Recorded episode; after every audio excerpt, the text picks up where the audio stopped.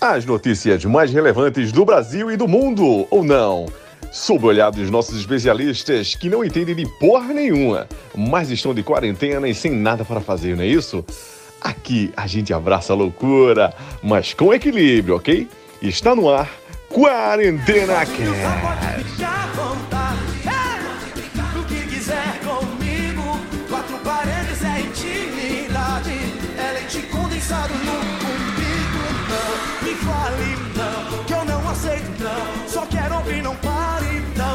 Chegamos, chegamos, chegamos com tudo. Tá começando mais um Quarentena Cash. Ao meu lado direito, Iago Martins. É, vocês acharam que seria só mais um programa de verão, mas estamos aí de novo para desespero de todos vocês. Vamos para mais um programa. Ao meu lado esquerdo, ele, mais velho que Dercy Gonçalves, Pedro Gonzaga. Ah, eu amo esse carinho, eu amo esse carinho. Eu confesso que sinto saudade, fico aguardando o momento da gravação sempre para poder receber todo esse carinho que o nosso querido Jefferson tem para me dar. É complicado, mas vamos lá, galera, mais uma semana. E vamos começar, e vamos começar afiadíssimo. Pode dar o play aí, produtor. Round 1. Governo Bolsonaro gasta 15 milhões só com leite condensado em 2020. 15 milhões de leite condensado, Iago. 15 milhões apenas. Se botar cada caixinha de leite condensado assim, uma do lado da outra, eu acho que dava dava para passar Rio São Paulo todo e ainda sobrava, né? É o famoso truque de superfaturamento, né? Mas nada nada muito diferente do que eles já faziam aqui no Rio com a questão do, do combustível, da, da, gasolina. E agora parece que foram um pouco mais espertos, né, digamos assim, porque como não tinha mais a justificativa de, de gasolina, então pelo menos jogaram os ditos gastos para outros, outros serviços. Né? Polêmico nosso amigo Iago Martins, Pedro Gonzaga. É, polêmico, mas cirúrgico na análise dele, né? É, eu acho interessante que é, é, a gente já tinha ouvido histórias mesmo que, que militar gostava de um, de um leitinho cremoso, né? Mas não imaginava que era tanto, né? Já que as, a maioria dessas compras foram feitas pelo Ministério da Defesa, né, por parte do, do, governo Bolsonaro. Então, assim, é, é, é interessante, mas os gastos eles não ficam só no leite condensado, né, foram 5 milhões em, é, é, em uva passa, quase 14 milhões de reais em barras de cereal, quase 13 milhões de reais em ervilhas em conserva. Ah, também teve chiclete nessa história. Então eu sei que o resultado foram quase 2 bilhões é, de compras de itens, digamos, no mínimo curiosos, né, em larga escala. Esse, esse superfaturamento né, não é novidade nenhuma no, no governo Bolsonaro. É, quem conhece o modus operandi da família Bolsonaro dentro da política há 28 anos não se surpreende. Né? Eles são isso aí. É, enganou é, quem se enganou quem quis ser enganado né? Porque eu também não acredito nesse arrependimento que algumas pessoas dizem ter aí. Na verdade, é tudo da boca para fora, né? Porque sabiam muito bem quem estavam colocando no governo. E aí eu incluo mídia, eu incluo ah, alguns políticos, né? Que agora estão dando uma de João sem braço e é, tirando o corpo fora, como se não tivessem culpa no cartório, né? É, eu coloco aí Rede Globo, é, eu coloco aí alguns partidos né, que simplesmente encamparam um antipetismo exagerado, né? É, é, claro que sem deixar de fazer a autocrítica que a esquerda deve fazer do, do, dos erros dos governos petistas, que não foram poucos, por sinal, mas esse antipetismo nos levou a isso. Mas não é nada surpreendente, é, isso é o que, o que a gente esperava do governo Bolsonaro, pelo menos é o que eu esperava, acredito que o Iago também tem a mesma opinião. Né? E é, é, o superfaturamento é uma, é uma coisa já comum para eles. Né? Cada lata de leite condensado saiu por volta de 162 reais. Né? Que leite condensado é esse, meu amigo? A Nestlé ficou rica, eu creio. Polêmico, polêmico. Os nossos amigos de bancada. Eu ouvi rumores que essa compra exagerada assim de leite condensado pelas Forças Armadas foi por causa dos brigadeiros. Empreendeu, quem sabe, patente aí, ó, entendeu? Ei, ele passou o programa todo, todo esperando esse momento. É o nosso, nosso querido selo Iago de qualidade, né? Não pode faltar. Ai, ai. É, tem que ter uma, uma gracinha, né? Pra amenizar esse clima tão, tão pesado que, que cerca a gente, né? É claro, é claro. Sem mais delongas, vamos seguir. Round 2. Mourão sugere saída de Ernesto e Bolsonaro diz que vice deve se candidatar em 2022 para escolher os ministros. É, rixa entre os dois aí? Tá rolando uma rixa, Iago, ou não? É, o clima tá legal lá em Brasília, né? O clima tá tá saudável. Mas eu acho que, que é só mais um, um joguinho de cena deles dois. Acho que não, não dá nada, não. Todo mundo sabe que o Bolsonaro é meio, meio cabreiro com esse negócio de ficar. de ter alguém meio acima dele, né? Ter alguém querendo aparecer mais que ele. É, Mandetta tá aí de prova, né? Então, todos os outros ministros da saúde também. Então, nada de novo no front. Nada de novo é o que fala o nosso amigo Iago, Pedro Gonzaga. É, não é realmente nada de novo. Esse, é, é, esse jeito Bolsonaro de ser, né? De querer é, centralizar tudo em sua volta, né? Isso já também já é uma coisa é que é conhecida né, no, no, no, no, Jair Bolsonaro desde o início do, do, governo dele lá em 2019, né? Mas a gente é, é uma coisa interessante a gente lembrar que o, o meu Deus, que o, o que o Hamilton Mourão não foi a, a primeira opção de vice do Bolsonaro, né? Primeiro ele tentou a Janaína Pascoal, né? Que é a louca do impeachment, né? Aquela que gira bandeira e fica meio perturbada, que depois brigou também com Jair Bolsonaro. E a segunda opção do, do Bolsonaro teria sido Luiz Felipe de Orleans e Bragança, né? Que se intitula príncipe. Né? Eu não sei como, porque no Brasil já não existe monarquia há alguns anos, né? Há mais de, de, de, de, de centenas de anos, inclusive, que não existe monarquia no Brasil, mas ele ainda se intitula príncipe, né? É, faltou, infelizmente, uma atitude como a do Exército Vermelho na União Soviética, porque aí não tinha discussão de príncipe no Brasil, né? Mas complicado. Infelizmente, é, o nosso país é feito de, de acordos né, e de concessões. Então, até a nossa instauração republicana foi, uma, foi uma, é, um acordo entre cavalheiros, né? Por isso que a gente nunca rompeu com as questões que deveríamos ter rompido. Mas eu, eu também acho, assim como o, Iago, que também não passa de uma, de uma bravata, de um joguinho, né? De, tanto do, do, do Jair Bolsonaro quanto do Mourão, para desviar um pouco o assunto, né? Do que foi ali o, o que mais pegou essa semana, que foi a questão do, dos gastos exorbitantes, ah, principalmente do Ministério da Defesa. Então eles sempre lançam esses, digamos, tubos de ensaio, né, esses bodes expiatórios, para poder desviar o assunto quando tem um assunto polêmico maior. Também não acho que isso vá gerar é, é, nenhum tipo de atrito maior entre Bolsonaro e Mourão. Né?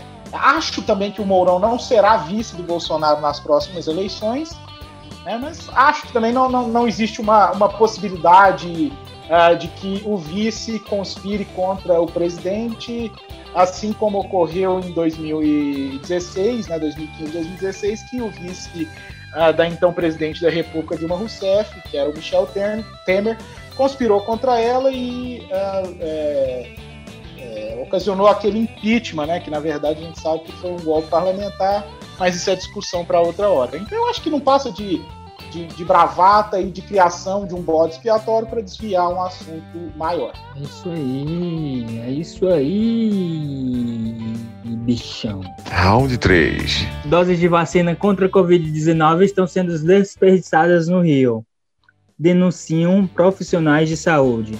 No dia em que o Rio registrou 187 mortes e 3.678 novos casos de coronavírus. Nesta quinta-feira, profissionais da saúde do município denunciaram que em postos da zona oeste da cidade, doses de vacina da Oxford AstraZeneca estão sendo desperdiçadas, de acordo com a reportagem do RJ2 da TV Globo.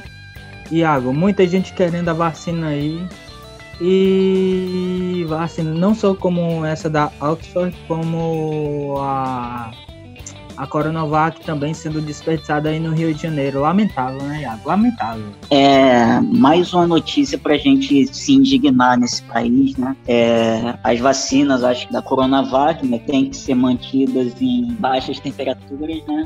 acabou. Quem é do Rio sabe que o Hospital Geral de Bom Sucesso acaba tendo quedas de luz frequentes. E eu não sei por que caralhos um hospital grande daqueles, hospital de referência, não tem um gerador de energia, mas competência, né? Nossos queridos políticos cariocas e a falta de planejamento também, né, do, da nossa Secretaria de Saúde do Estado, que deixou uma burocracia burra tomar conta do, da vacinação foi basicamente que um frasco que contém a vacina ele serve para uns pra umas três ou quatro vacinas.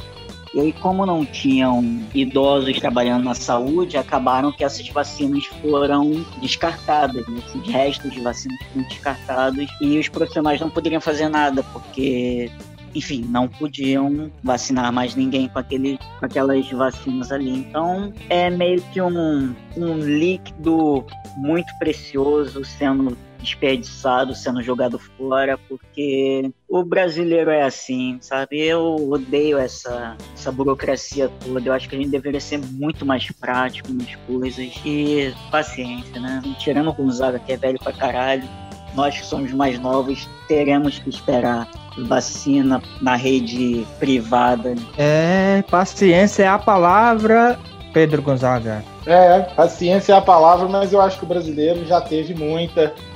E eu creio que a gente já está chegando no, no, nosso limite. Assim, o Brasil vive uma fase é, é, tão tenebrosa, tão obscura, que se tem uma coisa que nós sempre fomos referência, é, desde sempre, foi em vacinação, foi em eficiência de programa de vacinação. E, e, e sabe, até nisso é, o Brasil conseguiu fracassar. É, nós que em 2009, se eu não me engano, ah, conseguimos vacinar é, 100 milhões de pessoas em 90 dias contra a gripe, a gente não conseguiu vacinar nem 1% da população brasileira até agora.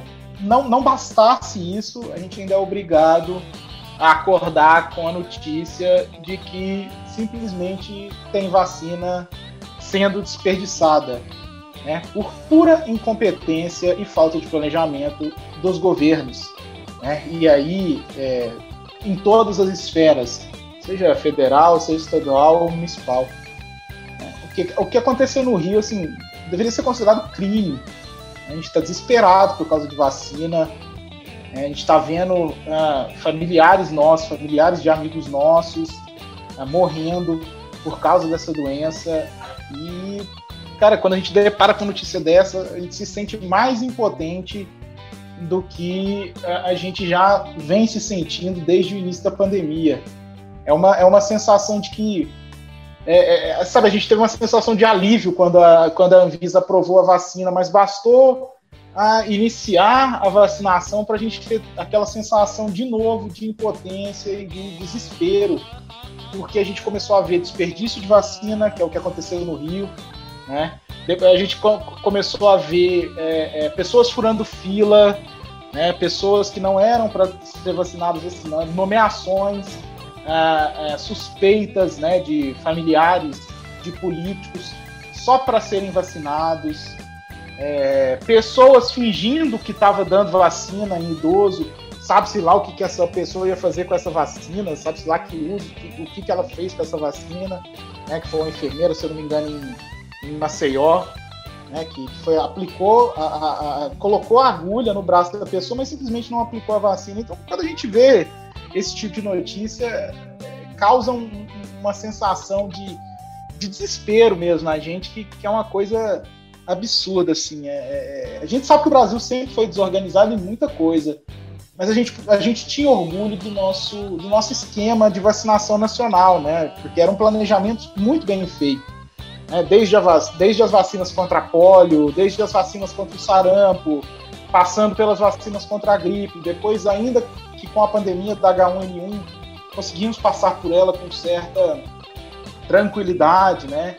É, embora tivemos também muitas vidas perdidas e toda vida perdida deve ser lamentada, mas a Covid, assim, é, é, sabe, eu acho que ela trouxe, além das mortes, ela trouxe o pior do brasileiro, o egoísmo, é, sabe, isso tem me deixado bastante triste, bastante desesperançoso com essa vacinação. Eu, eu concordo com o Iago também, acho que a nós mais jovens e sem comorbidades, nos resta é, esperar a vacina vir pela, pela iniciativa privada e a gente fazer um sacrifíciozinho financeiro ali para poder ter acesso, porque tá difícil. É, tá difícil, tá difícil. Então, vamos seguindo. Round 4.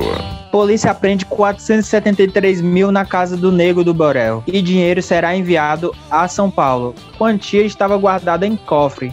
Ex-namorada denunciou o cantor por violência doméstica. Muita grana aí, hein, ô Iago? É, como já dizia o nosso querido Xande de Pilares, né, do grupo Revelação, mais perigoso que bala perdida, só mulher traída. E Assim, o nego deu meio mole também, né? Quem guarda quase 500 mil dentro de casa, assim, ele vai ter que declarar esse dinheiro, né, de alguma forma.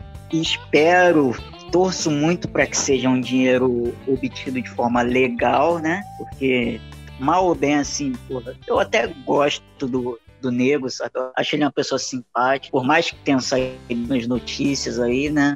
Mas torcemos para que não seja nada nada ilegal, nada por baixo dos panos aí, menos um crime que talvez ele tenha cometido, né?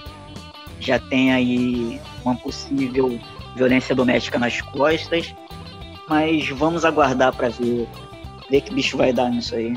E aí, Gonzaga, que bicho será que vai dar? eu, eu particularmente sempre gosto de esperar é, essas apurações de forma mais, mais cautelosa, de forma mais calma, né? Eu, eu, eu não gosto de, de espetacularização e, e, essa, essa ação da polícia me parece uma espetacularização, né? Apesar dos pesares. O que eu quero dizer com isso é o seguinte: caso o negro do Borel tenha cometido os crimes é, a qual sua ex-companheira o acusa, é óbvio que ele tem que responder por todos esses crimes. Mas até então, se esse dinheiro for declarado, não há problema algum em guardar quase meio milhão em casa. É, é, é, estranho, é exótico, vamos dizer assim? É, mas não há nada de legal se o dinheiro foi obtido de maneira lícita e se ele for declarado à Receita Federal através dos mecanismos de imposto de renda, né?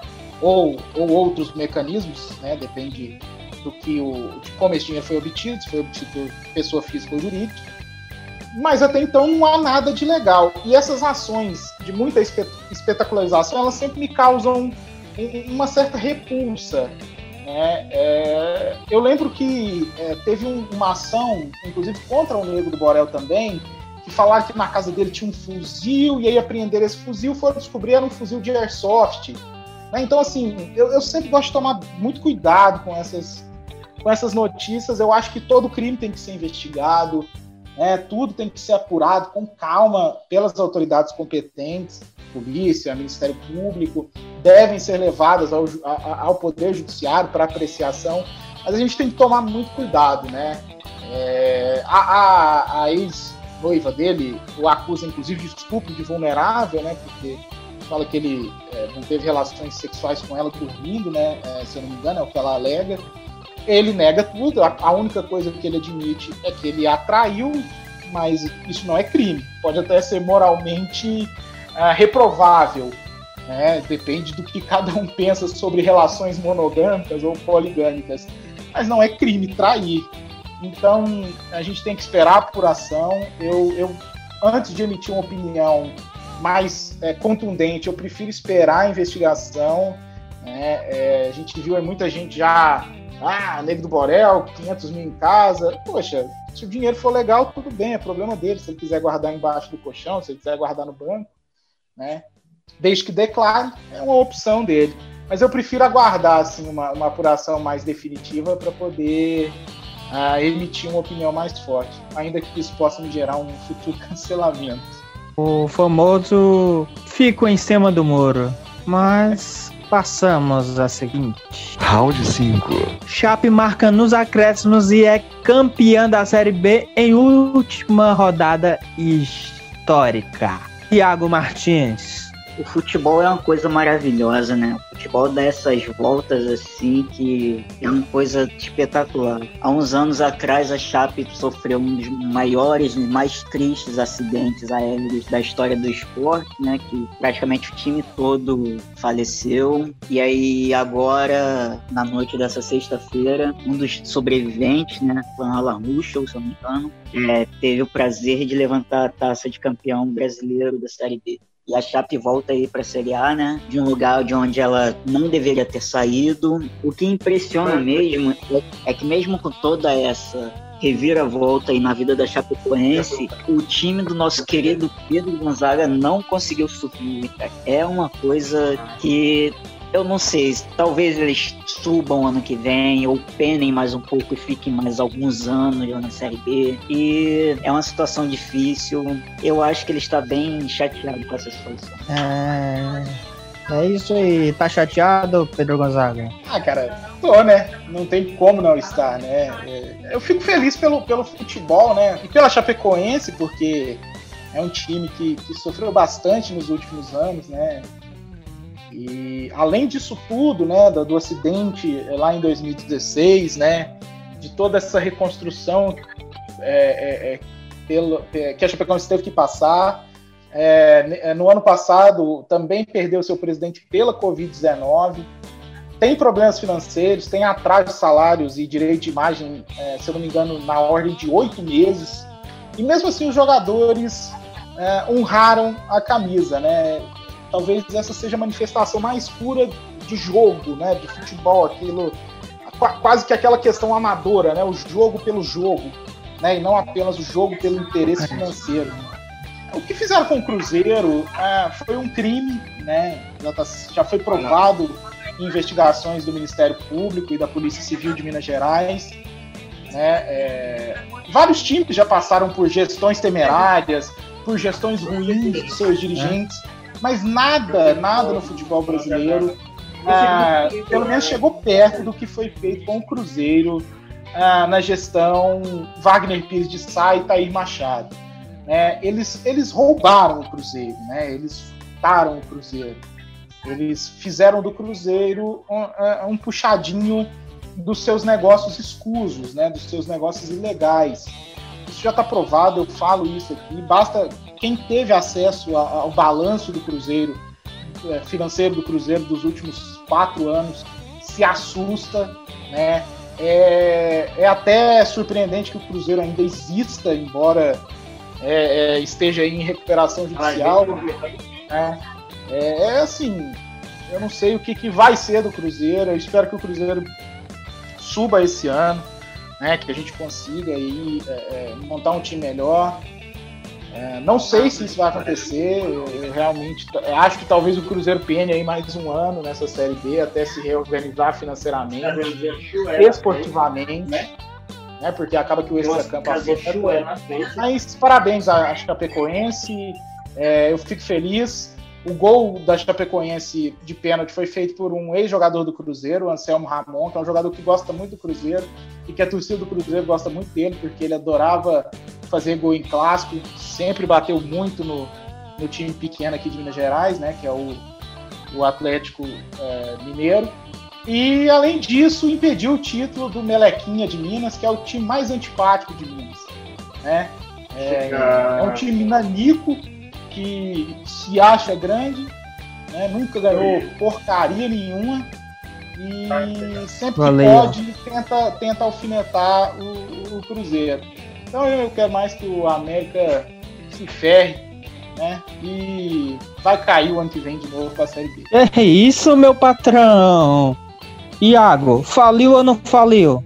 É, os diretores lá dizem que não faliu, né? Dizem que é, é uma coisa diferente de uma falência, é algo diferente de uma repressão financeira. É aquilo, né? Tem cabeça de jacaré, tem corpo de jacaré, anda igual jacaré, mas não é jacaré. Se eles são entendidos da situação dizem que não faliu, quem sou eu para dizer que faliu, né? É isso aí. Então seguimos, né? Porque não quero ver chororô aqui não. Rapidinhas da semana. Mulher faz sexo oral em assaltantes até a chegada da polícia. Suspeita de tentar uma loja de conveniência de um posto quando recebeu a prática sexual da mulher. Iago. Olha, é uma tática inusitada, né? Mas é, eu queria saber se essa mulher ela é funcionária do, dessa loja de conveniência ou se ela vai muito lá, porque sei lá, vai que eu resolva praticar um assalto, né? Tem que ver se se ela vai estar lá para, sabe, para deixar eu praticar o assalto, quem sabe me impedir. Com você, Pedro Gonzaga. Cara, essa notícia ela é curiosa e ela se torna talvez mais engraçada é, ao, ao, a gente descobrir que a mulher era tcheca. Né? Então, assim, é uma coisa inusitada, é uma coisa curiosa. Né? É, eu, eu acho que ela quis distrair o assaltante, talvez também se distrair, não sei o que aconteceu. O desespero humano faz a gente ter reações, é, no mínimo, estranhas, né?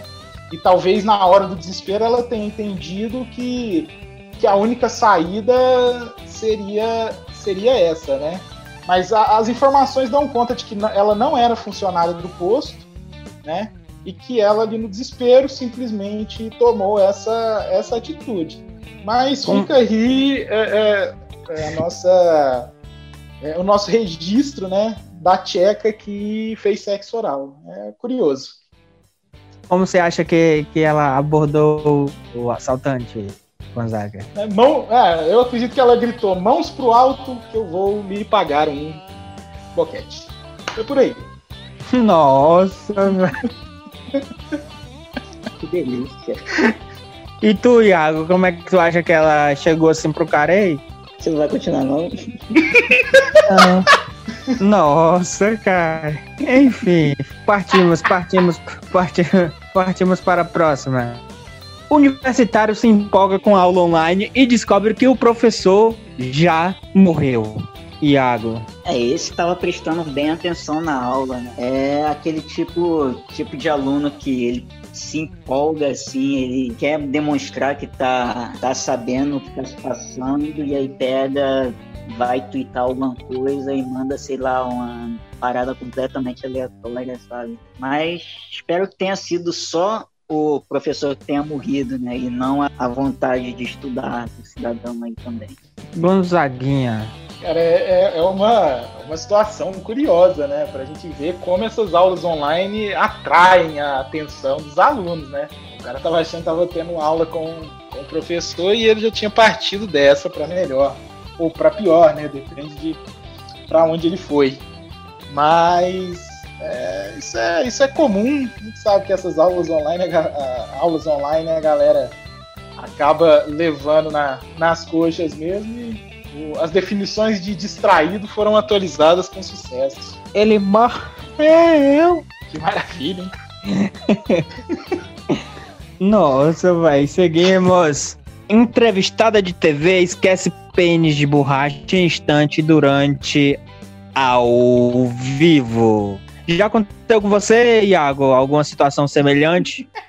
Não, não, eu sempre eu sempre guardo os meus aparatos muito bem guardados. Esses momentos de distração nunca aconteceram comigo. E aí, e o seu consolo, Gonzaguinha? Escondido no cu? Nossa, que gratuito! Meu Deus do céu. O rapaz tá agressivo, né? É uma cena inusitada, mas não- não- acho que não há nada demais também, não. É- isso é, é comum em quem gosta, né, ter esse tipo, esse tipo de, de brinquedo sexual. Não, eu, eu, na verdade eu não me surpreendo. Né? Talvez ali ela, ela, ela entenda que estava na estante junto com alguns livros e discos, né? Então é, os livros satisfazem a intelectualidade dela, os discos satisfazem uh, o entretenimento e o pênis de borracha satisfaz a libido dela. E tá tudo certo. Tá tudo certo, tá tudo certo. E é isso aí. Agora vamos para esse quadro sensacional, o nosso mais novo quadro. Solta a vinheta. TB News. O TB News consiste em a gente resgatar uma notícia do passado, dando essa moda, né, de TBT, né? Vamos resgatar uma notícia para comentá-la. Então, a notícia do programa de hoje é a seguinte: há 76 anos aconteceu a libertação de campo de concentração de Auschwitz. Em 27 de janeiro de 1945, o Exército Vermelho encontrou 7 mil sobreviventes na instalação, gravemente feridos e doentes. É, Iago. Tristeza e felicidade, né? Ao mesmo tempo, né? É, é uma data que tem que ser relembrada, né? São momentos marcantes da humanidade, momentos tristes, momentos felizes, tem que ser relembrada para não se repetir mais, né? E parece que esse é o grande, o grande pecado da população brasileira, né? Nós queremos jogar todas as coisas sempre para debaixo do tapete e nunca relembrá-las, a ponto de, de ultimamente ter muita gente negando a, a existência da ditadura, né? Mas eu acho, acho importante, acho uma data importante. É, Pedro Gonzaga, Fale, fale. Você é um livro ambulante. quem me dera, quem me dera. Mas a libertação né, do, do, do campo de concentração de, de Auschwitz-Birkenau é, ele aconteceu em 27 de janeiro de 45, né, graças ao glorioso exército soviético, o Exército Vermelho, né, que, que libertou por volta de 6 a 7 mil pessoas né, uh, naquela, naquela, naquela data. É, Estima-se que mais ou menos um milhão de pessoas tenham passado por esse campo de concentração, que era o campo de concentração mais desumano, né? se, se é que existia algum que não era, mas era o pior dos campos de concentração, né? do, do auge do, do Holocausto, né? que em 1944 chegou a matar por volta de 6 mil pessoas por dia, né? 6 mil judeus, ah, e, e gays e deficientes físicos e mentais, né? para poder levar para frente o projeto é, de, de, de, supremacia ariana que o Hitler tinha, né? E graças ao, ao, então ao exército soviético, isso acabou em 27 de janeiro de 1945, há 76 uh, anos atrás, né? É, então era, era, era, um, era um campo de concentração né, gigantesco né, e, e, e tinha como como grande líder desse campo de concentração o desgraçado do Josef Mengele, né, que era o médico da Schutzstaffel, a famosa SS, né, que era quem decidia quem ia e quem não ia para a câmara de gás. Né, e esse está sentado no colo do capeta, assim esperamos.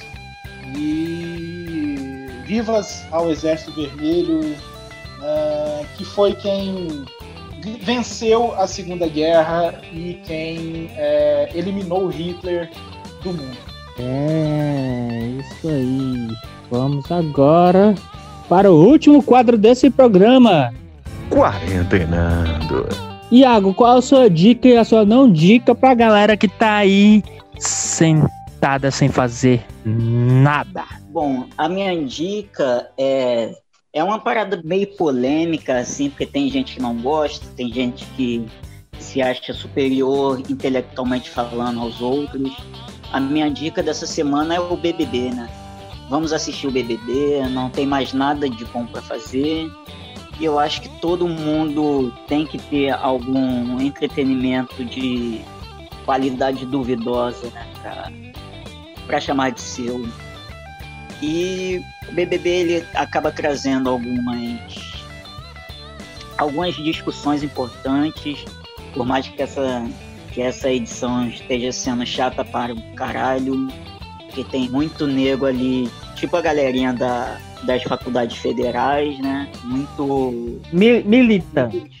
Militantes irritantes. E a minha não dica dessa semana é um grupo de pagode aí que tá, tá há algum tempo estourando já na mídia. Mas eu não sei porque essa porcaria tá fazendo sucesso, porque é horrível. É o grupo Menos é Mais. Que, nossa, é, é horrível aqui. Não ouçam. É muito ruim mesmo. Caralho, a galera hoje tá afiada. Pedro Gonzaga. Eu vou manter como dica minhas indicações de, de literatura marxista. Eu vou indicar o livro Raça, Classe e Revolução. É um livro lançado no fim do ano passado. É um livro que reúne discursos e, e, e, e textos sobre a organização do Partido dos Panteras Negras nos Estados Unidos, né, que era um partido de orientação marxista-leninista. Né, e é um livro é, que é organizado pelo, pelo Jones Manuel e pelo Gabriel Hollande. O Jones Manuel já é bem conhecido do público marxista, né, tem um canal no YouTube. E esse livro é sensacional, é, é um livro para quem quer, quer entender um pouco do, do marxismo aplicado as questões negras, né? Porque muita gente acusa o marxismo de ser eurocêntrico, de ser é, uma teoria de branco, né? Porque ela foi desenvolvida por brancos, né? Por Karl Marx. Mas eu acho interessante esse livro porque ele mostra a aplicação do marxismo ah, ah, junto com a luta do povo preto, junto com a luta do povo oprimido. Né? Então é, é bastante interessante. Eu indico esse livro aí, Raça, Classe e Revolução, a luta pelo poder popular nos Estados Unidos, organizado por Jones Manuel Gabriel Land, lançado no fim do, do ano passado. Muito legal. Como não dica, eu vou trazer também uma questão do BBB, uma pessoa do BBB. É, por favor, não ouçam Projota. A gente tem uma leva de rappers brasileiros aí muito boa, né? É, é, rappers muito bons aí, novos. Mas com todo respeito a ele, o Jota não tá nessa, nessa safra aí, não. Então, é, eu, eu não gosto da música dele, eu sei que ele tem muito fã, mas se puder evitar de escutar, acho que você vai fazer um bem para os seus ouvidos. Mais um cancelado aí, né? Enfim. é, a minha dica pra semana, a galera que curte viagem e tal, estiver passando aqui por Jericoacoara, é comer os pratinhos que fica localizado na rua São Francisco. Os pratinhos de rua mesmo, comida de rua. É, pratinhos a partir de 10 reais. Tem todo tipo de comida que você imaginar. É, 10 reais apenas, qualquer barraquinha tem pratinhos variados. Enfim, essa é a minha dica. E a minha não dica, se você tiver, se você vier para Jericoacoara de ônibus, não pegue a empresa Guanabara Express. Os ônibus apertados, funcionários mal educados, enfim. Se você puder vir de transfer ou alguma outra empresa, faça isso. Não, não, não utilize os serviços da Guanabara Express. Beleza? É... Bora finalizar, Iago. É, vamos finalizar. Obrigado vocês que nos ouviram até aqui nesse nosso novo programa. E só para pontuar rapidinho aqui, o Gonzaga falou para não ouvir o Projota. Realmente, eu acho que é, é unânime aqui entre nós, entre nós três aqui que o Projota não é um bom rapper mas a galera acaba confundindo um pouco quando a gente fala isso e muitos ficam naquela, ah, mas ele é bom, ele é tão bonzinho, ele é um cara legal e tal. E a gente não tá julgando a índole, a gente só tá julgando a música dele que é ruim. Se ele é bom ou não, se ele é um cara legal ou não, isso caguei para isso, mas a música é ruim. E para quem quiser acompanhar algumas das minhas opiniões por aí, o meu Twitter é CRSiago e as minhas fotinhas aleatórias estão lá no, na arroba Martins CRF no Instagram. Valeu, falou. Se despeça-se dos nossos ouvintes. Você mesmo, Matusalém. Pode falar. Galera, é, eu quero agradecer aí quem é, nos escutou até o final do nosso podcast. Espero que vocês tenham gostado de mais um episódio. É, passando nas redes sociais, quem quiser dar um biscoito lá no Instagram, é, PHPigon. O Twitter também é a mesma arroba. Lá no Twitter eu costumo dar opiniões uh, e discutir política, né, e sob uma ótica do marxismo. Arroba é a mesma, phpigon, me, me sigam lá no Twitter também. E antes de finalizar minha fala, eu só queria mandar um beijo aqui para Ana Rosa, porque eu prometi mandar um beijo para ela no podcast. Espero que você tenha escutado até aqui, Ana. Um beijo. Olha! Hum. Vai, Iago, tá namorando, tá namorando, tá namorando, ah, safadinha. É, é, uma, é uma amiga muito é... querida, uma amiga muito querida, uma amiga muito É Rosa o nome dela? Ana Rosa, Ana Rosa. Ana Rosa, um beijo, um cheiro e um queijo. Beijo, Ana. Bem, galera, valeu, muito obrigado. O meu Instagram é Jefferson Andrade e o meu Twitter é Andrade Jefferson com D mudo, beleza? É, obrigado por ouvir até aqui. Até a próxima. Vamos assistir agora a Libertadores. Tchau, valeu, fui. Jeff. Tá com o cu no armador.